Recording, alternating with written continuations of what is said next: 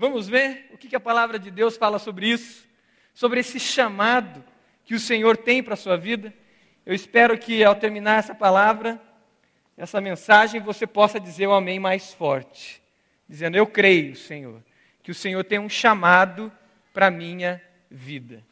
Abra lá em Atos capítulo 20. Hoje de manhã, na verdade, desde quinta-noite, a nossa igreja está trabalhando, está numa conferência falando sobre chamado. Pastor André é, reuniu a juventude, adolescentes e jovens para falar sobre chamado. E eles estiveram ontem com o irmão Paulo, que é da MIAF, MIAF significa Missão para o Interior da África. E hoje de manhã era para o Paulo estar ministrando a palavra, pastor Paulo está trazendo a palavra para nós, mas ele teve que viajar rapidamente para o Rio de Janeiro, porque uma missionária que já estava enferma, Deus levou ela para a sua glória.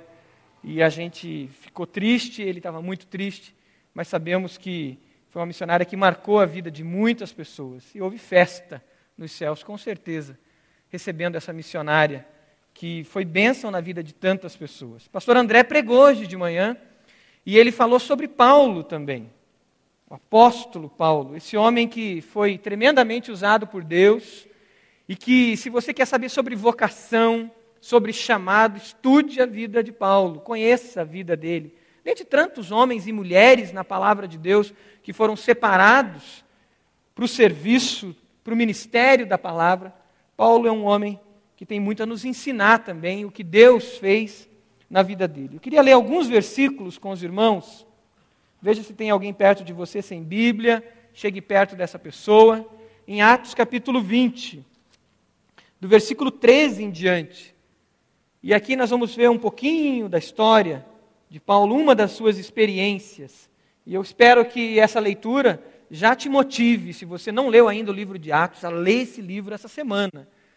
Se você já leu, lê novamente. Se você não está lendo nenhum livro, não está fazendo devocional em um livro da Bíblia, a ler. Espero que essa leitura já te atraia. Na cadeira da frente tem lápis, no meio da revista IBB tem o roteiro, tem o, ser, o esboço do sermão, e você pode acompanhar, pode fazer as anotações ali também. Você pode participar. E aquilo que o Espírito Santo for falando a você, vai anotando, vai sublinhando, porque eu creio que já na leitura, Deus já vai falar com você através dessa palavra. Atos 20, versículo 13. Quanto a nós, fomos até o navio e embarcamos para Azós, onde iríamos receber Paulo a bordo. Assim ele tinha determinado, tendo preferido ir a pé. Quando nos encontrou em Azos, nós o recebemos a bordo e prosseguimos até Mitilene. No dia seguinte navegamos dali e chegamos de fronte de Quio. No outro dia atravessamos para Samos e um dia depois chegamos a Mileto. Paulo tinha decidido não aportar em Éfeso para não demorar na província da Ásia, pois estava com pressa de chegar a Jerusalém, se possível antes do dia de Pentecoste. De Mileto, Paulo mandou chamar os presbíteros da igreja de Éfeso. Quando chegaram, ele lhes disse: Vocês sabem como vivi todo o tempo em que estive com vocês, desde o primeiro dia em que cheguei da província da Ásia. Servi ao Senhor com toda a humildade e com lágrimas sendo severamente provado pelas conspirações dos judeus.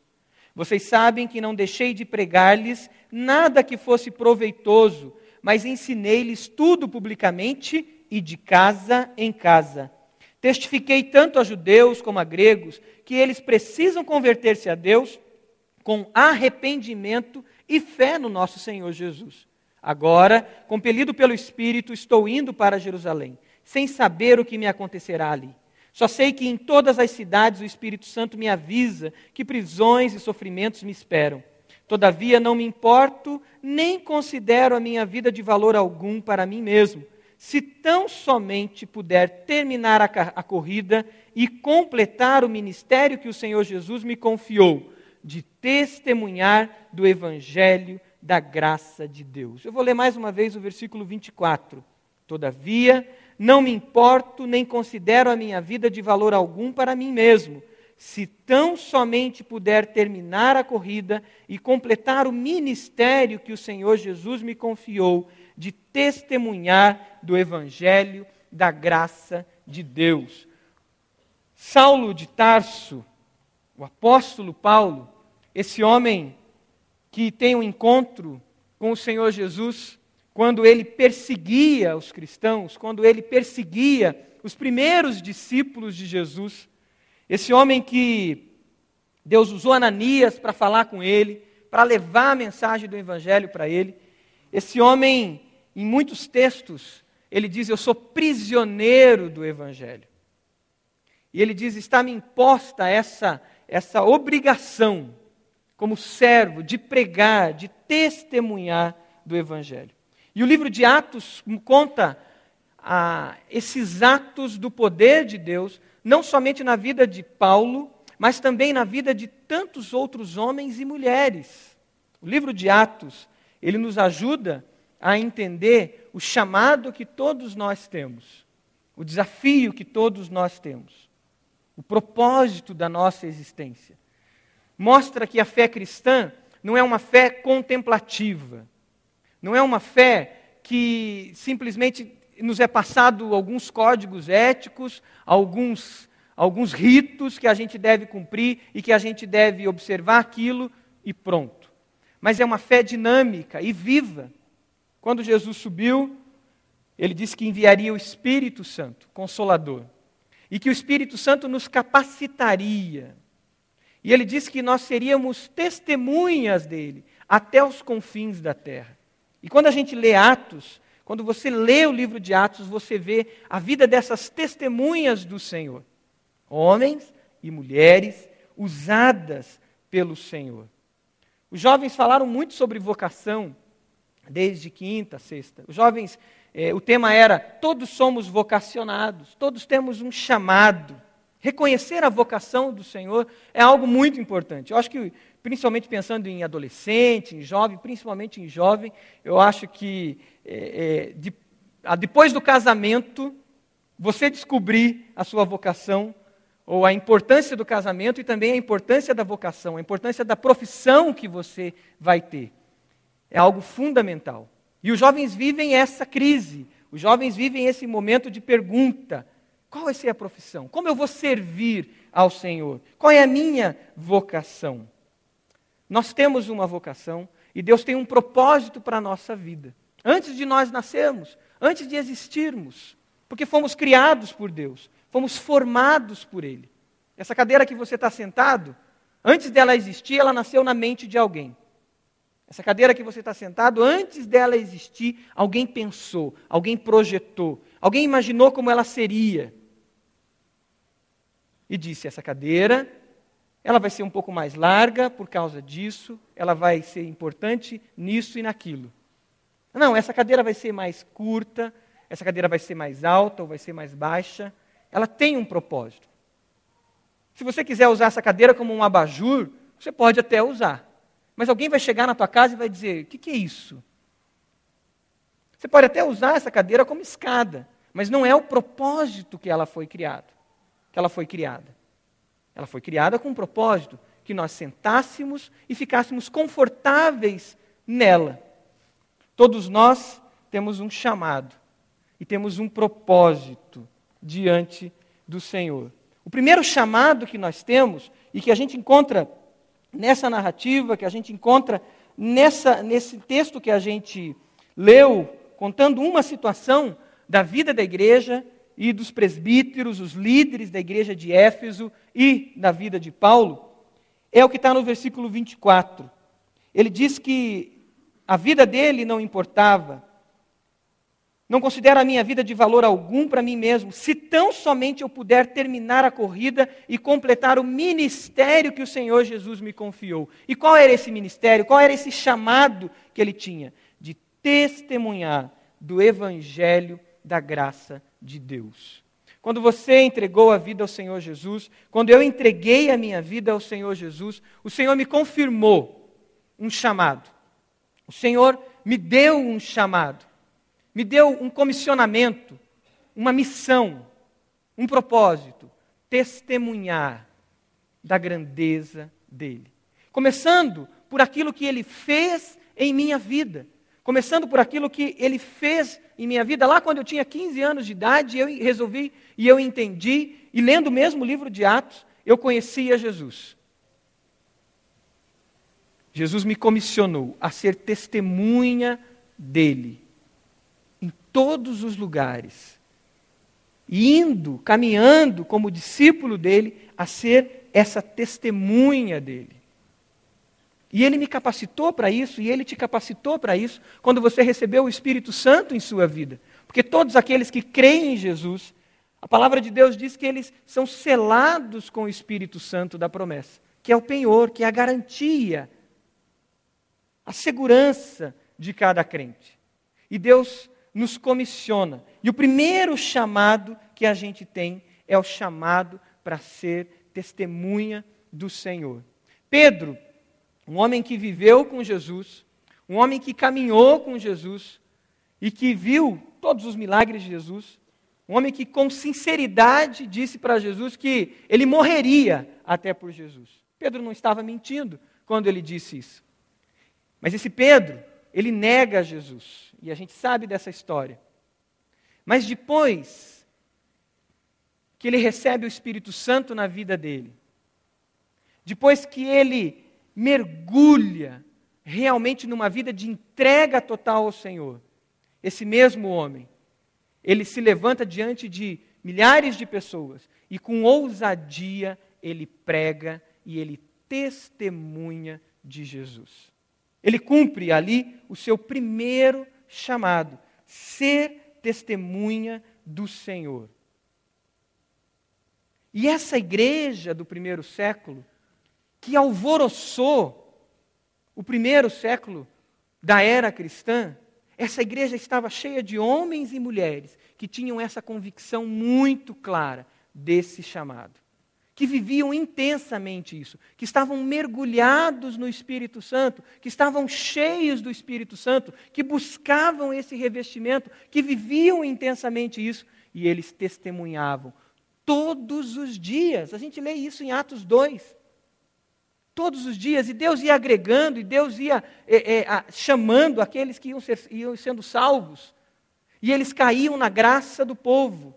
Uma igreja que entendeu esse chamado. O chamado de fazer discípulos, que é algo que a gente tem falado muito esse ano, como igreja. Como igreja sempre falamos, mas esse ano a gente tem enfatizado tanto o desafio de fazermos discípulos. Quem esteve no Retiro Lidera ouviu muito sobre isso. Os líderes que estavam lá voltaram com isso muito forte na sua mente. E nós temos trabalhado muito isso. Você percebeu que nós não temos um ministério de discipulado mais na igreja? Não temos. Você percebeu que nós não temos um ministério de evangelismo na igreja? Não temos. Por quê? Porque todos nós temos esse chamado de fazer discípulos. E é o que está acontecendo agora. Você percebeu que a sua célula está recebendo nomes de pessoas, e o seu líder de célula provavelmente já conversou com você sobre o nome de pessoas que ele está recebendo, que nós temos que discipular, é o chamado nosso. E esse é o grande momento de você dar esse passo e dizer: Senhor, eis-me aqui. Eu quero cumprir o chamado que o Senhor me deu de fazer discípulos, de ser testemunha, de dar evidência com a minha vida que Jesus mudou a minha vida, que Jesus é o Senhor da minha vida, que Jesus é o meu Salvador, que Jesus está me transformando, que Jesus realmente a cada dia está me orientando e que a palavra dele está me alimentando, e eu quero dar essa evidência às pessoas. Como você tem reagido a esse desafio de fazer discípulos? Como você tem reagido, como que eu tenho reagido a esse, esse desafio de testemunhar. Eu tenho comentado com os pastores, tenho comentado aonde eu tenho falado sobre o desafio que eu tenho onde eu moro e como testemunhar. E ultimamente a gente tem orado tanto sobre testemunhar no lugar onde eu moro. E aí coisas a gente teve que mexer, mexer na agenda, na minha agenda. Eu sempre ando ali preocupado em cumprir alguma tarefa, alguma coisa. E esse ser voltado para a tarefa é tão, tão ruim muitas vezes. Tive que mexer na minha agenda e dizer, Senhor, eu quero sair 15 minutos antes, 20 minutos antes, porque eu não quero entrar no estacionamento, encontrar as pessoas e não ter tempo para dizer bom dia, boa tarde, perguntar como elas estão. o desafio que eu tenho, o chamado que eu tenho de ser testemunha aonde eu estou, de fazer discípulos aonde eu estou. Quantas pessoas moram ali? Quantos vizinhos eu tenho? Quantas pessoas precisam ouvir a palavra de Deus? Aonde você está inserido? Lá no seu colégio, lá no seu condomínio, lá na sua empresa, você com seus funcionários, você com as autoridades que você compartilha a vida, você com os amigos de trabalho, como tem sido esse chamado em sua vida. A gente vive um desafio muito grande da diferença de fazer membros e de fazer discípulos. As pessoas estão sedentas. E às vezes, às vezes a gente confunde o chamado nosso de fazer discípulos com fazer membros ou fazer frequentadores. Frequentadores do culto do domingo, frequentadores da nossa célula, frequentadores do encontro do MIC. Não. Deus não quer somente frequentadores, Deus quer, Deus quer discípulos. Pessoas que vão caminhar com a gente, pessoas que vão nos abençoar, pessoas que nós iremos abençoar. Mas como cumprir esse chamado? Paulo mesmo nos ensina isso. E Jesus nos dá um exemplo e uma ilustração muito clara de como a gente pode cumprir o chamado do Senhor para nós. Abra lá em João capítulo 12. Jesus traz uma ilustração que fala da vida dele e que fala da nossa vida como discípulos dele, o que nós devemos fazer para cumprir esse chamado. João capítulo 12, o versículo 20. 24, versículo 24. João 12. Se você nunca leu esse texto, ou se você já leu, mas não guardou esse texto, sublinha aí para você ter ele muito claro. João 12, versículo 24. Digo-lhes verdadeiramente que se o grão de trigo não cair na terra e não morrer, continuará ele só. Mas se morrer, dará muito fruto. Aquele que ama a sua vida a perderá, ao passo que aquele que odeia a sua vida neste mundo a conservará para a vida eterna. Quem me serve precisa seguir-me, e onde estou, o meu servo também estará. Aquele que me serve, meu Pai o honrará. A ilustração que Jesus traz é sobre o grão de trigo que precisa cair na terra e precisa morrer para que ele dê fruto. Precisa morrer para que ele possa multiplicar. Você pode dizer comigo? é necessário morrer para multiplicar. Você pode dizer isso? É necessário morrer para multiplicar. Mais uma vez, é necessário morrer para multiplicar. É isso que o apóstolo diz. A minha vida que agora vivo, não vivo, não, não vivo eu, mas Cristo que vive em mim. Eu estou crucificado com Cristo.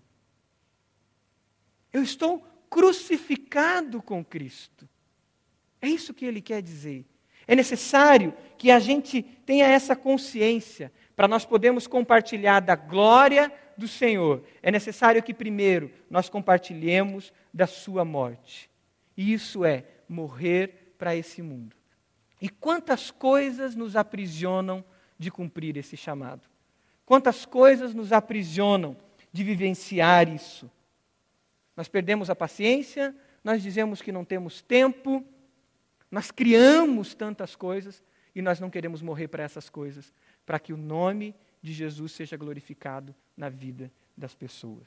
O outro chamado que nós temos, Paulo nos evidencia isso também aqui no Atos capítulo 20, no versículo 18.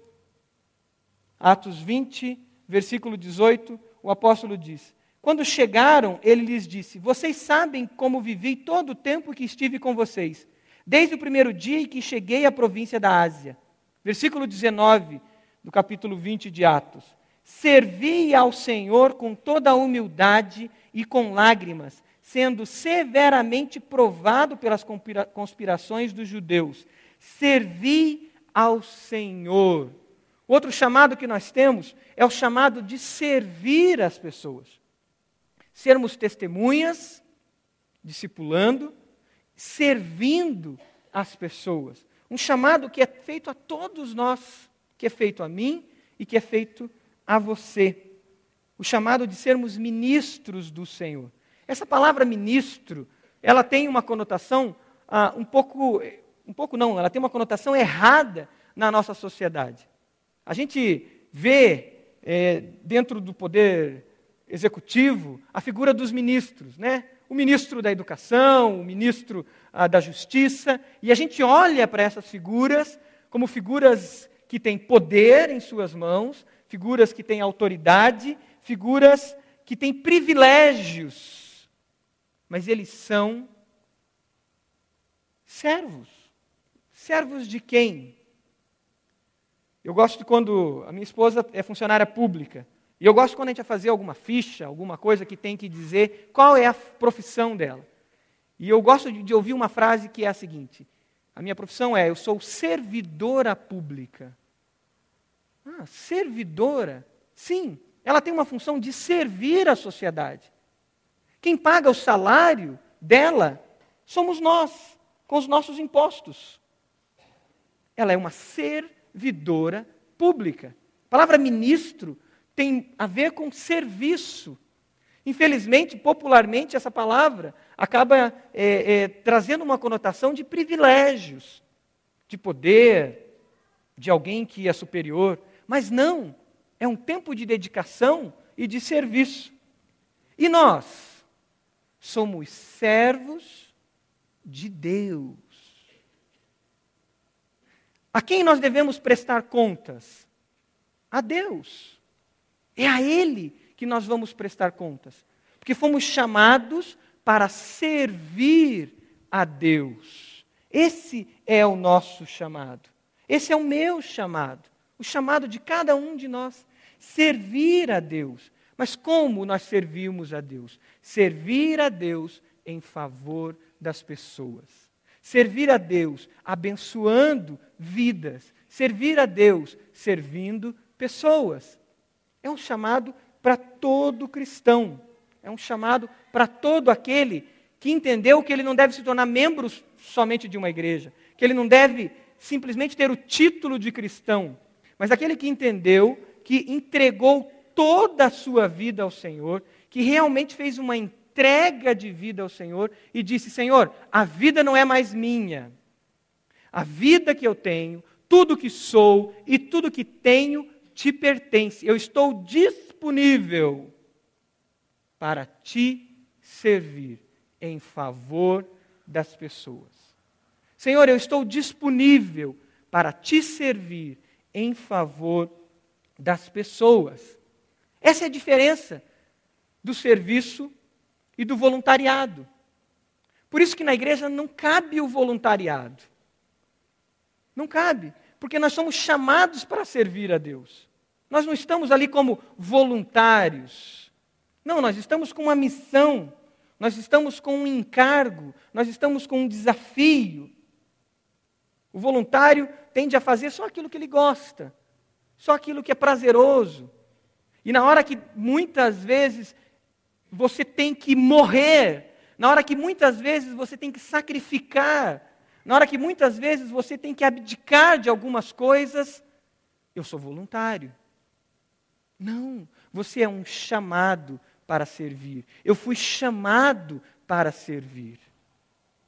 Não sou um voluntário. Servos obedecem. E é isso que a gente encontra na vida do apóstolo Paulo, é isso que a gente encontra na vida desses servos e servas de Deus no livro de Atos como um todo. E é por isso que esses homens e mulheres eles se tornam protagonistas, eles se tornam atores principais e eles mudam a história no tempo em que eles viveram.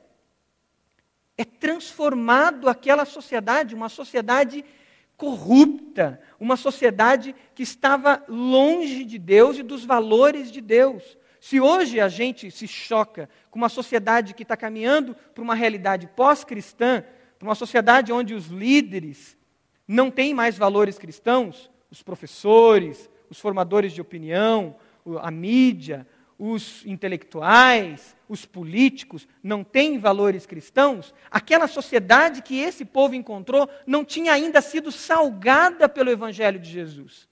Era uma sociedade que estava podre. o Império Romano estava num caminho de decadência.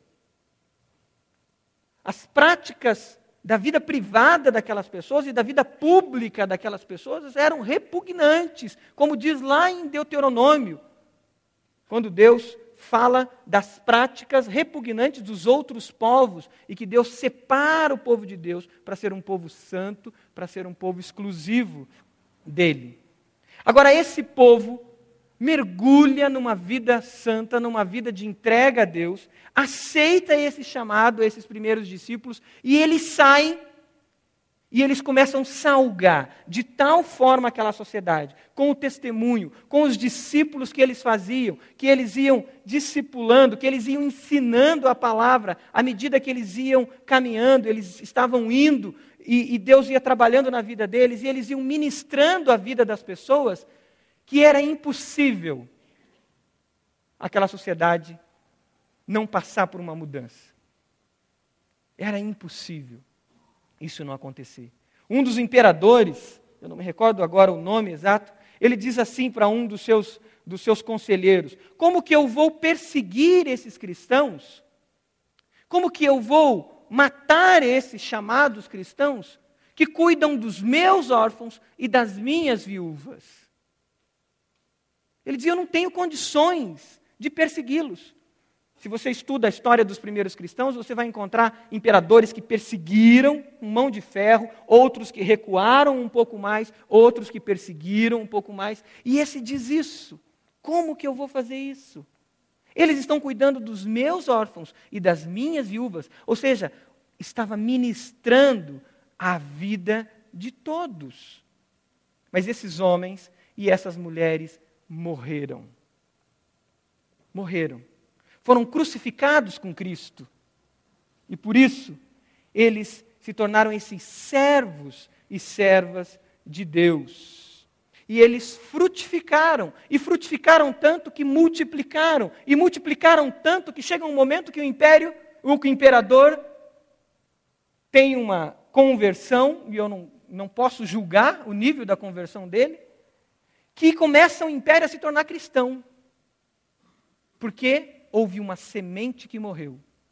E essa semente se multiplicou, e outras sementes que morreram, e essas sementes se multiplicaram, e outras sementes que morreram, e essas sementes se multiplicaram.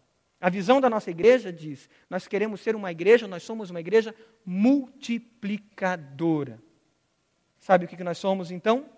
Uma igreja que morre todos os dias.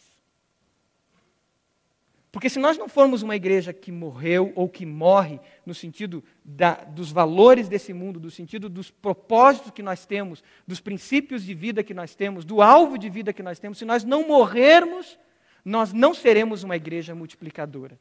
Nós podemos até ser uma igreja que agrega membros.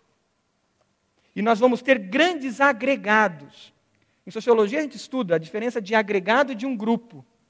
Um agregado é um grupo de pessoas que se reúne, que tem até um propósito, mas não tem interação profunda entre elas.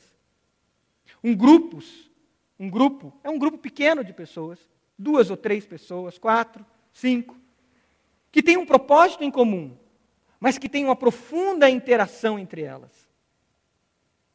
O que nós queremos ser? Igreja de Cristo, que morre e multiplica a vida, ou agregados de pessoas? Eu creio que o desejo do Senhor é que nós não sejamos agregados, mas que nós sejamos discípulos que multiplicam, discípulos que frutificam. Nós somos chamados para frutificar. Você está disponível para isso? Será que eu estou disponível para isso? Será que eu estou disponível como pastor, tempo integral, como estou aqui? E de repente Deus dizer para mim, Marcos, ok, agora você vai para lá. Eu lembro quando a gente foi para Moçambique, a primeira vez, aí veio alguns irmãos falar comigo: é, cuidado, o pastor Caio foi para a Itália e virou missionário. Aí eu fui a segunda vez para Moçambique. E aí a gente foi com 20 pessoas, uma viagem missionária. Aí chegou mais irmãos. E eu estou vendo essa história, essa história eu já vi. E a gente estava orando muito pelo Timor-Leste na época, eu e a Pri. A gente estava ali focado no Timor, a gente queria ir para o Timor-Leste. Eh, os adolescentes não, já estavam enjoados de ouvir sobre o Timor-Leste. E de repente a gente começou a falar no, no, em Moçambique também, além do Timor. E o povo e algumas pessoas dizendo, esse pessoal vai virar missionário. E aí foi engraçado que bem naquele período apareceu uma situação que era uma possibilidade eh, da minha esposa poder trabalhar na ONU e, e ela ser é, cedida pelo governo brasileiro para trabalhar na ONU. E sabe aonde tinha uma possibilidade dessa? Timor, Leste e Moçambique. E a gente brincou em casa. E agora? Vai que Deus está né, chamando a gente. Mas Deus não estava fazendo isso. Mas Deus poderia estar fazendo isso. Será que eu estou disponível para esse chamado do Senhor? Para servir numa outra situação, quando nós lemos esse texto de Paulo, ele está sendo convocado, impelido, versículo 22 de Atos 20, agora compelido pelo Espírito, estou indo para Jerusalém. Existia um comissionamento de Deus agora para Jerusalém. E o próprio Espírito Santo já mostrava para ele: você vai ser perseguido. Você está pronto para isso? E de repente Deus diz: não é nessa empresa, vai ser nessa empresa que eu vou te usar. Não, agora eu vou te usar e vou te mandar para a China. Pela empresa mesmo. Mas quem está te enviando para a China é o Espírito Santo de Deus. Não é você, não é o teu chefe. Essa percepção dos chamados é tão importante. Essa faculdade, esse diploma que você vai receber agora, esse diploma não é teu. Esse diploma, o Senhor diz, é meu. E é para minha glória. E eu vou decidir aonde você vai. Ou melhor, será que nós estamos orando e dizendo, Senhor, aonde o Senhor vai me enviar agora? Senhor, como o Senhor vai usar a minha vida agora como testemunha, como aquele que faz discípulos, como aquele que é discipulado, como ministro do Senhor? Em Apocalipse, o Senhor diz que nós fomos feitos por Ele reinos e sacerdotes. Reinos, reis, aqueles que governam, sacerdotes, aqueles que ministram em favor das pessoas. E isso acontece enquanto caminhamos. É isso que a igreja de Atos fez. Estamos vivendo esse chamado? Estamos disponíveis? O que está acontecendo na tua vida? Você já perguntou para o Senhor o que, que Ele está fazendo? Eu lembro que quando ah, eu era adolescente, me converti com 15 anos de idade, um grupo de adolescentes ali, no fogo mesmo, uma coisa doida, muitos já sabem essa história. Minha mãe dizia que ia ficar maluco de tanto que estudava Bíblia, e aquela galera ali, né, estudando a Bíblia dia e noite, e todos ali tinham uma convicção: nós temos um chamado para servir a Deus. Desses seis, um, infelizmente, se desviou do caminho do Senhor. Cinco estão firmes com o Senhor. Três são pastores, tempo integral. Três estão servindo ao Senhor intensamente. E aí, uma convicção veio no meu coração. Não, eu quero abrir uma empresa e vou servir ao Senhor com essa empresa porque é a melhor maneira de eu servir, eu vou ser dono do meu tempo e tal. E passou os anos, aprendi informática e trabalhava junto com, com Paulo e, e, e eu via nele e orava por ele para que ele se convertesse, porque eu queria abrir uma empresa com ele. E eu lembro de situações dele querendo abrir uma empresa com outra pessoa, e eu no carro, eu tinha 17 anos, Paulo já tinha 24, 25, e eu sentado atrás, ele negociando com outro cara do meu lado sobre abrir uma empresa, e eu orando, dizendo: Deus, eu que quero abrir uma empresa com ele. Deus não permita, e não sei o quê, coisa ali de adolescente, né? E passaram-se mais dois anos, e nós abrimos uma empresa juntos, milagres em cima de milagres. E eu estava feliz, porque eu podia servir a Deus. E eu tinha tempo, tinha flexibilidade de tempo. Prestava contas aos meus clientes e ao meu sócio. E durante anos, pude servir ao Senhor assim. E isso deu muita flexibilidade. Isso facilitou muito o serviço. Eu lembro que, que quando eu estava na Jubacap, Juventude Batista, depois Jubepar, a Jubepar passou por uma crise um tempo, e aí a gente não podia ter um, um diretor executivo, e eu estava lá servindo ao Senhor, e as pessoas achavam que eu era o diretor executivo, porque eu vivia lá. Quase igual o Silvanir aqui, né? Todo dia está na igreja, duas, três horas, mas como que ele consegue? Ele tem a empresa dele. E isso facilitava, dava flexibilidade. E de repente, em 2003, é, a empresa decolando, nós passamos por uma crise em 99, uma crise em 2000. 2003 a empresa decolou. Melhor momento da empresa, o meu sócio chega para mim e diz: Eu vou comprar a empresa de você. Eu falei: Mas como assim? Não, eu quero comprar. Mas não estou entendendo. Não, eu quero, e vai, vai. Depois de uma longa conversa, quase uma da manhã, a gente termina a conversa. Eu vou para casa, falo para a Pri, digo: Olha, ele quer comprar a empresa. E ela diz: Vamos orar, e vamos orar. E começamos a orar. Procurei o pastor Caio. Eu ajudava, servia a Deus aqui também com o Job. E ajudava o pastor Caio com o Job. E aí, o pastor Caio estava para ir para a Itália, ele disse: Olha, Deus tem alguma coisa aí. E eu dizia para ele: Não, pastor, mas eu não quero depender da igreja. Aí o Caio, bem direto como ele é, ele disse para mim: Isso é orgulho teu. Você não quer depender da igreja, não quer ser sustentado pela igreja, porque você tem orgulho no seu coração. E Deus faz o que ele quiser fazer. E me quebrou as pernas ali e me desafiou a orar para ver o que, que Deus tinha para mim com relação agora a, uma, a um comissionamento, a um chamado tempo integral. Porque até ali eu não entendia que era isso. E a partir de ali a gente começa a orar. E começa a aparecer coisas. De repente, uma missão, a Luz e Vida convida para um trabalho lá. E era o que eu queria, porque não era para ser pastor. A minha esposa não queria ser esposa de pastor, a Pri não queria ser esposa de pastor. E eu falei: é isso então, é, vou trabalhar numa missão. Porque numa missão eu não sou pastor, né? eu sou um executivo, sei lá. Vou servir a Deus também. E outro convite, outro, e Deus não, não confirmava. Passa exatamente um ano. O pastor Roberto começa todo o processo aqui de escolha de um novo pastor de jovens e adolescentes. E o pastor me liga e diz: Olha, o seu nome está aqui.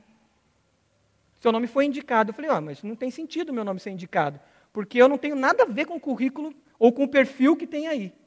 Não sou atleta, estou na faculdade já há sete anos, na faculdade teológica, eu quero terminar em quantos forem, porque eu não tenho pressa de terminar, porque eu não quero ser pastor tempo integral, pelo menos é isso que Deus tem mostrado. Mas Deus já estava mexendo no meu coração um ano antes. Muito. E ele falou: Teu nome está aqui. Eu falei: Eu vou conversar com a Pri, vamos orar. Conversamos e entendemos que deveria permitir que corresse, que o, o, o, o grupo, a, a, comissão que estava procurando um pastor, continuasse.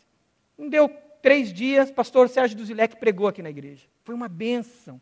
Eu tinha indicado o nome do pastor Sérgio Duzilek. E eu falei, Deus, é isso. Deus me usou, indiquei a pessoa certa, é o pastor Sérgio Duzilek. Pastor terminou de pregar, gente em volta dele, o povo dizendo, esse é o homem de Deus para a juventude. Liguei para o pastor Roberto à tarde e disse, pastor, tira meu nome de lá, porque não tem sentido. É o pastor Sérgio. E Deus não confirma isso no coração da igreja. Volta, eu e aí convidam a igreja, convida o pastor Márcio, que também estava na faculdade teológica, nós estávamos juntos, nós fomos ordenados, tudo Deus mudou. Deus confirmou nos nossos corações e confirmou no coração da igreja aquele novo comissionamento. Você está preparado para esse tipo de desafio?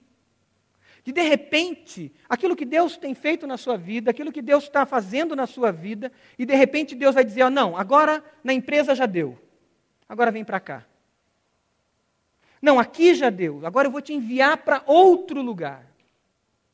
Estar disponível para Deus quando nós testemunhamos e quando nós ministramos, uma coisa acontece naturalmente. Nós nos tornamos influência na vida das pessoas.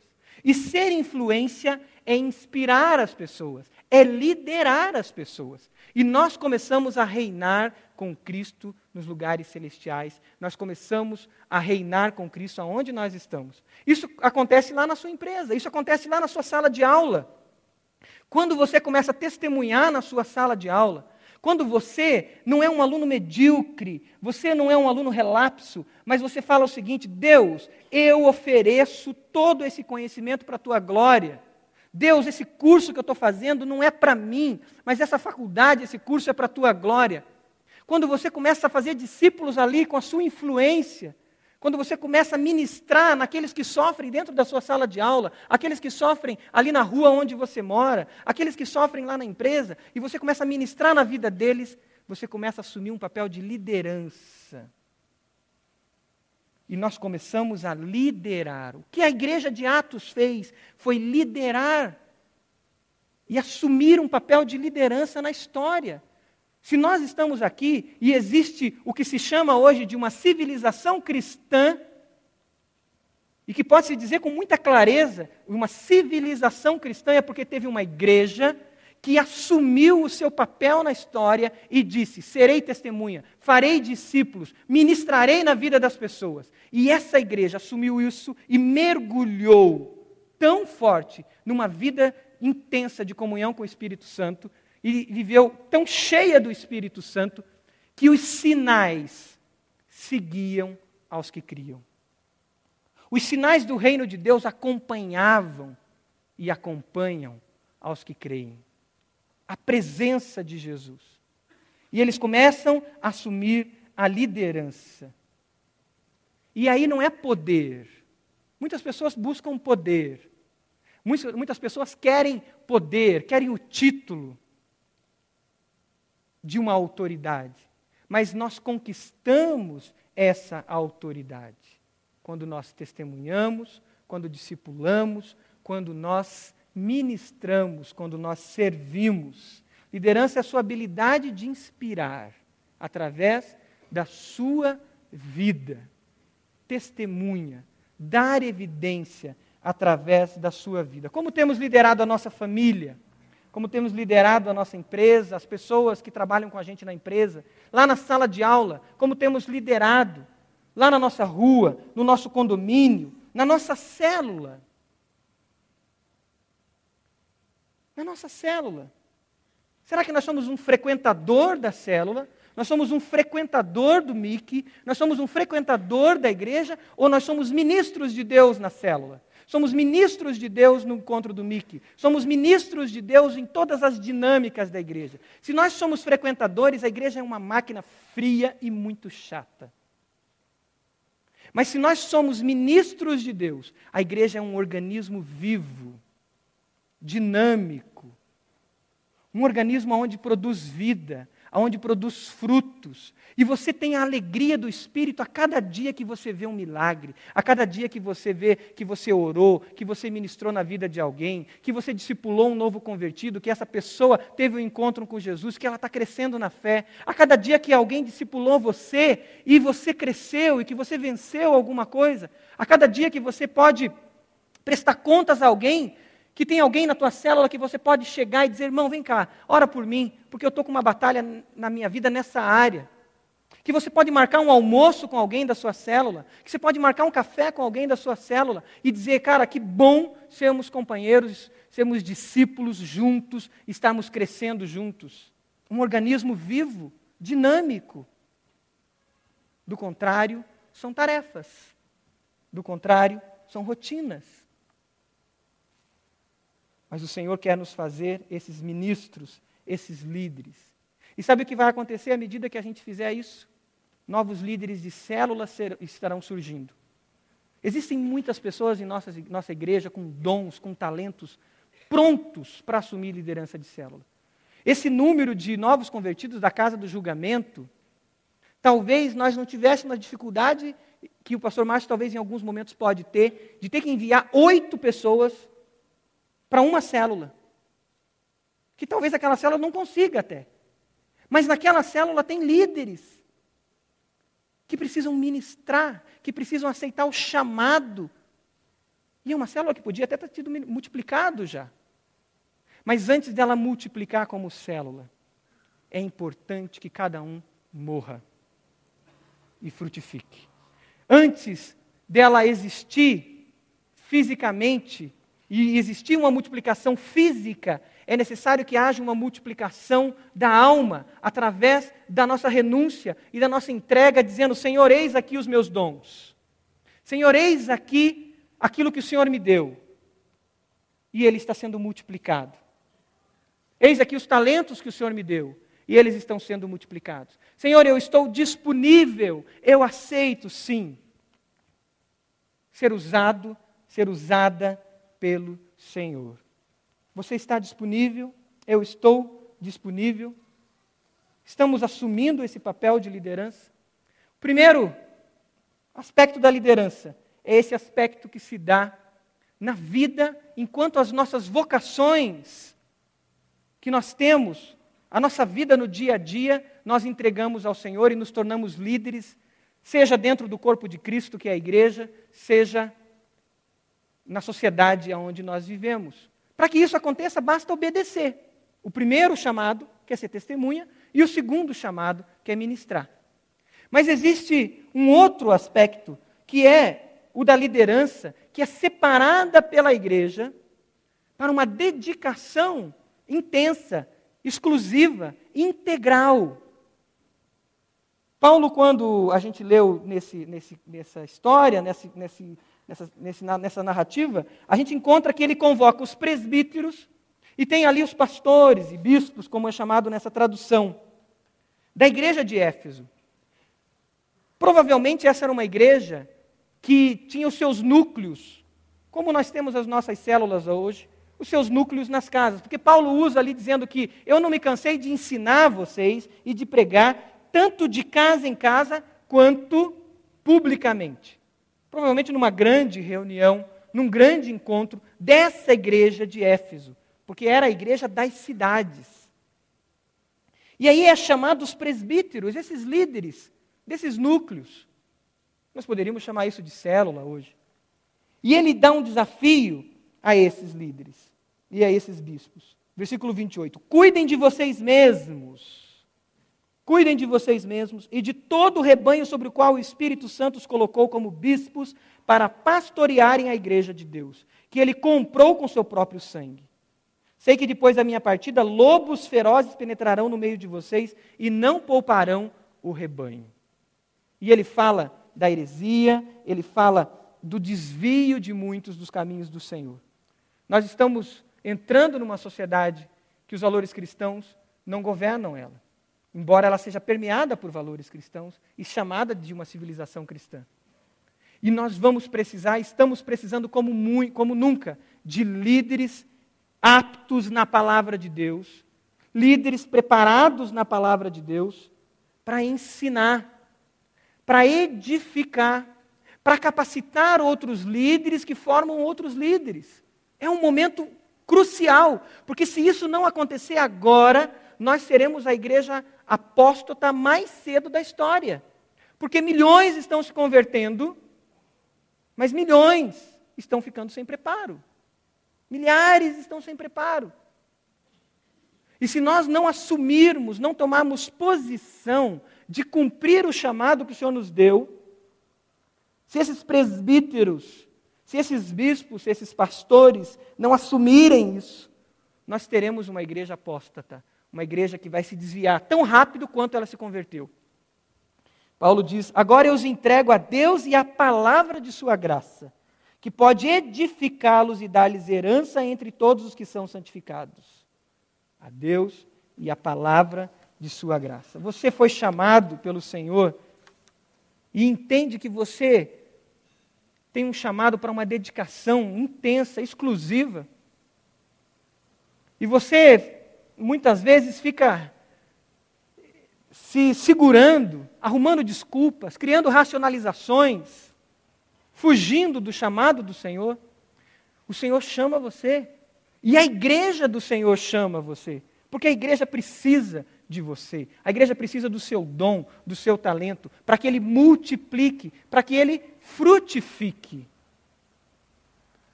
E esses são aqueles que estão lá em Efésios 4, né? Aqueles que foram separados para preparar os santos para a obra do ministério.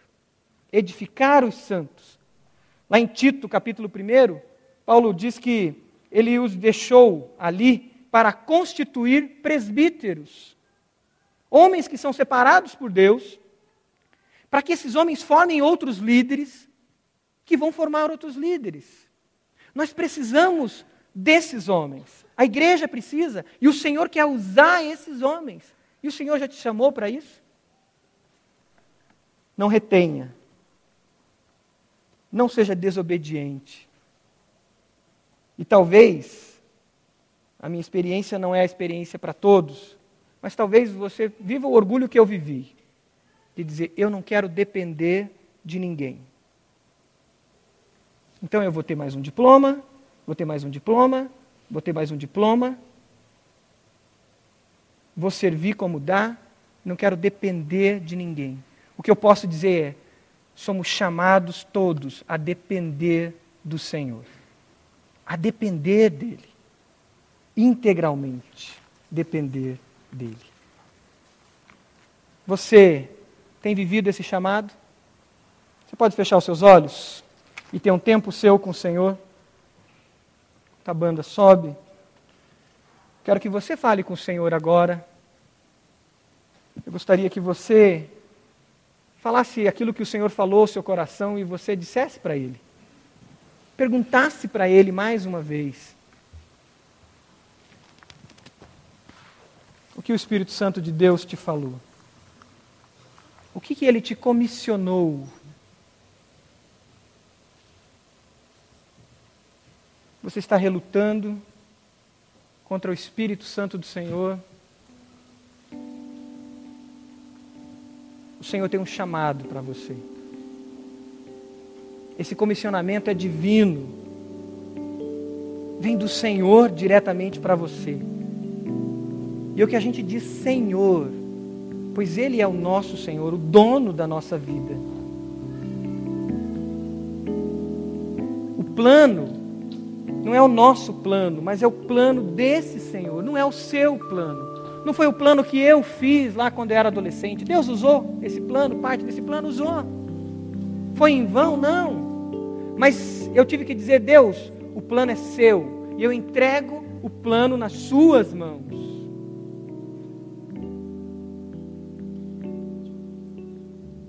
A igreja estava reunida, lá em Atos capítulo 13, diz que a igreja estava reunida, jejuavam e oravam. Paulo, Barnabé e tantos outros líderes estavam servindo ao Senhor, intensamente servindo ao Senhor. Mas naquele dia, teve algo especial que aconteceu. Naquele dia, aquele chamado que Deus já tinha falado para Paulo, ali no caso ainda chamado de Saulo, aquele chamado que Deus já tinha confirmado no coração de Barnabé e que eles já serviam ao Senhor. Naquele dia, Deus fala ao coração da igreja e diz: Separem-me Saulo e Barnabé para a obra que o tenho chamado. Assim, depois de jejuar e orarem, puseram-lhe as mãos e os enviaram. A experiência de Paulo e de Barnabé foi muito importante. O que Deus tinha falado para eles foi muito importante. A igreja sabia disso. A igreja sabe do teu chamado. Existe evidência, você tem buscado, você tem compartilhado, tem colocado pessoas em oração, tem buscado mentoreamento, tem buscado preparo. O outro aspecto é que a igreja participou confirmando e apoiando o trabalho. A igreja comissionou. Deus tem falado ao coração muitas vezes de outras pessoas na igreja e você tem escondido o teu chamado. Não esconda. Deixe claro aquilo que Deus fala para você. Nós vamos cantar essa música. Enquanto nós cantamos ela, eu quero que você evidencie esse chamado do Senhor gostaria que você evidenciasse esse chamado do Senhor. Que você viesse aqui à frente, dobrasse os seus joelhos. Você que já evidencia, faça isso mais uma vez, dizendo: Senhor, eu declaro que quero, que estou disponível para mergulhar naquilo que o Senhor tem para a minha vida.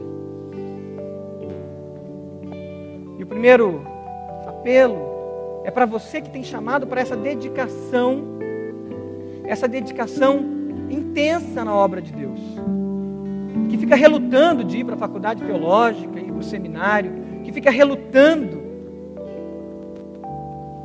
Mas é para você dizer: Senhor, eu me disponibilizo. O segundo é para você que entendeu que Deus tem usado a sua vida e quer usar muito mais a sua vida onde você está. Mas Deus quer te colocar em patamares mais altos. Deus quer que você reine. Deus quer que você lidere. Deus quer te preparar para muito mais. E você às vezes se esconde. Deus quer te usar no corpo de Cristo. Os seus dons estão escondidos.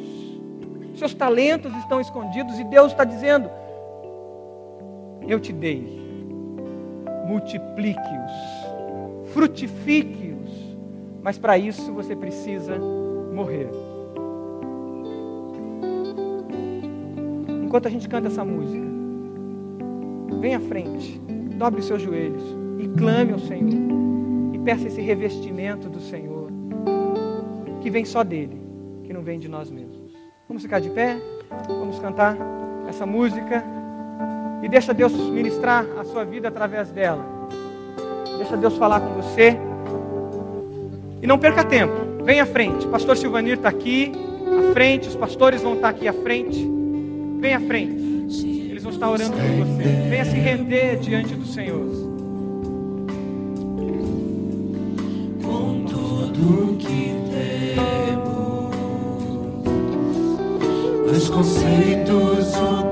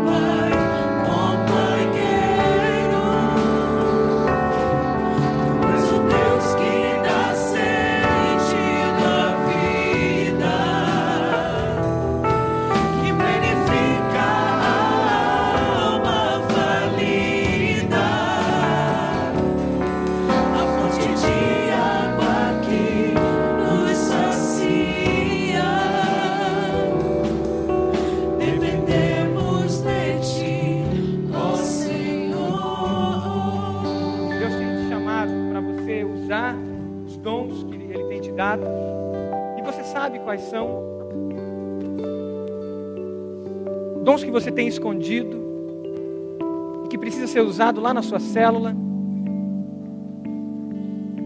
Que precisa ir além de você ser um frequentador daquela célula. Que precisa ir além de você participar e até abençoar em alguns momentos, mas que precisa de uma entrega maior. Vem à frente e diz: para o Senhor, diante do altar do Senhor: Senhor, eu quero usar os dons que o Senhor me deu. Senhor, eu não quero escondê-los mais. Você tem relutado contra isso? Relutado contra assumir, assumir liderança, assumir a responsabilidade mesmo. E é uma responsabilidade, é um serviço grande mas é um privilégio, porque você está fazendo aquilo que o Senhor te chamou para fazer. Vem à frente enquanto a gente canta mais uma vez e diga: Senhor, eu renuncio, eu me rendo aos teus pés, eu quero ser usado por ti. Enquanto a gente canta, venha mais uma vez, venha à frente.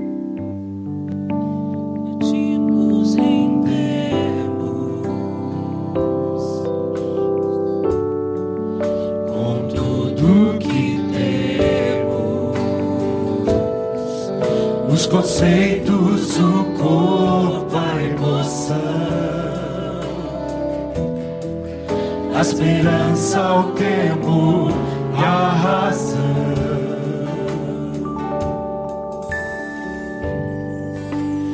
Reconhecemos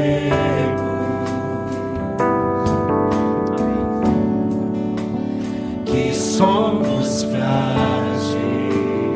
Amém. Não relute, venha. Coloque a sua vida diante do Senhor. Declare que Ele é o seu Senhor. limitada a nossa visão. Mas tu és justo, eterno e imutável. Tua promessa